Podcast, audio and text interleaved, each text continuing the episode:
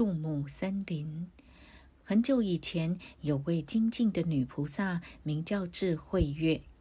当许多和尚劝她多祈祷将来投胎为男性时，她则发誓，愿生生世世投胎为女性，直到轮回苦海的水干了，众生都脱离了苦海，以此为这宇宙祈福。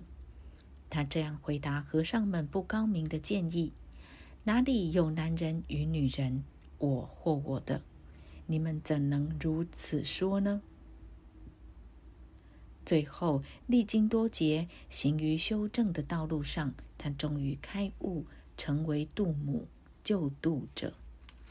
据记载，在我们这一贤节初的一个吉祥时节，观音菩萨在他的布达拉净土之巅，无数高贵的有情众生聚集中，他为利益一切众生，曾经持诵一千万遍杜母的密续及咒言。杜母以能够免除众生的八大恐惧与危险而著名。曾经有一位商人，在旅途中，在外套里带了一尊杜母塑像，而免于被牦牛的脚所抵伤。还有一次，一尊小的杜母像放在一位僧人的上衣口袋中，使他免于被子弹穿透，而救了他一命。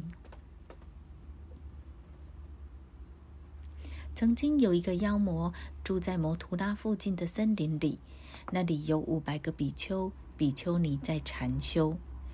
这个妖魔变化出种种形象来捣乱、诱惑这些修行者。有些被妖魔化现的天女迷住了，也有一些被地狱妖魔逼疯。一位比丘失去了记忆，一位好像着了魔，另外有一位开始狂欢作乐。其他的人在禅修中途毫无理由的开始高歌狂舞，总之是邪恶盛行，道德沦丧。一位年老的比丘非常焦急，他想起上师曾经告诉他，圣救度母在这种时候具有广大的灵验，于是他开始向度母祈请。不久，老比丘就如在梦一般的正观中看到了度母神圣的形象。杜母告诉他：“如此这般依计而行。”老比丘把二十一个形象，每一个代表杜母的一种法相，一共有二十一杜母，挂在树上，布满整个邪恶的森林。从此以后，每当邪魔变化出各种各样的精灵鬼怪，比丘、比丘尼都自然的把它看成是杜母的各种法相。这样，他们就不再恐惧和堕落，而且还增长了对杜母的信心与虔诚。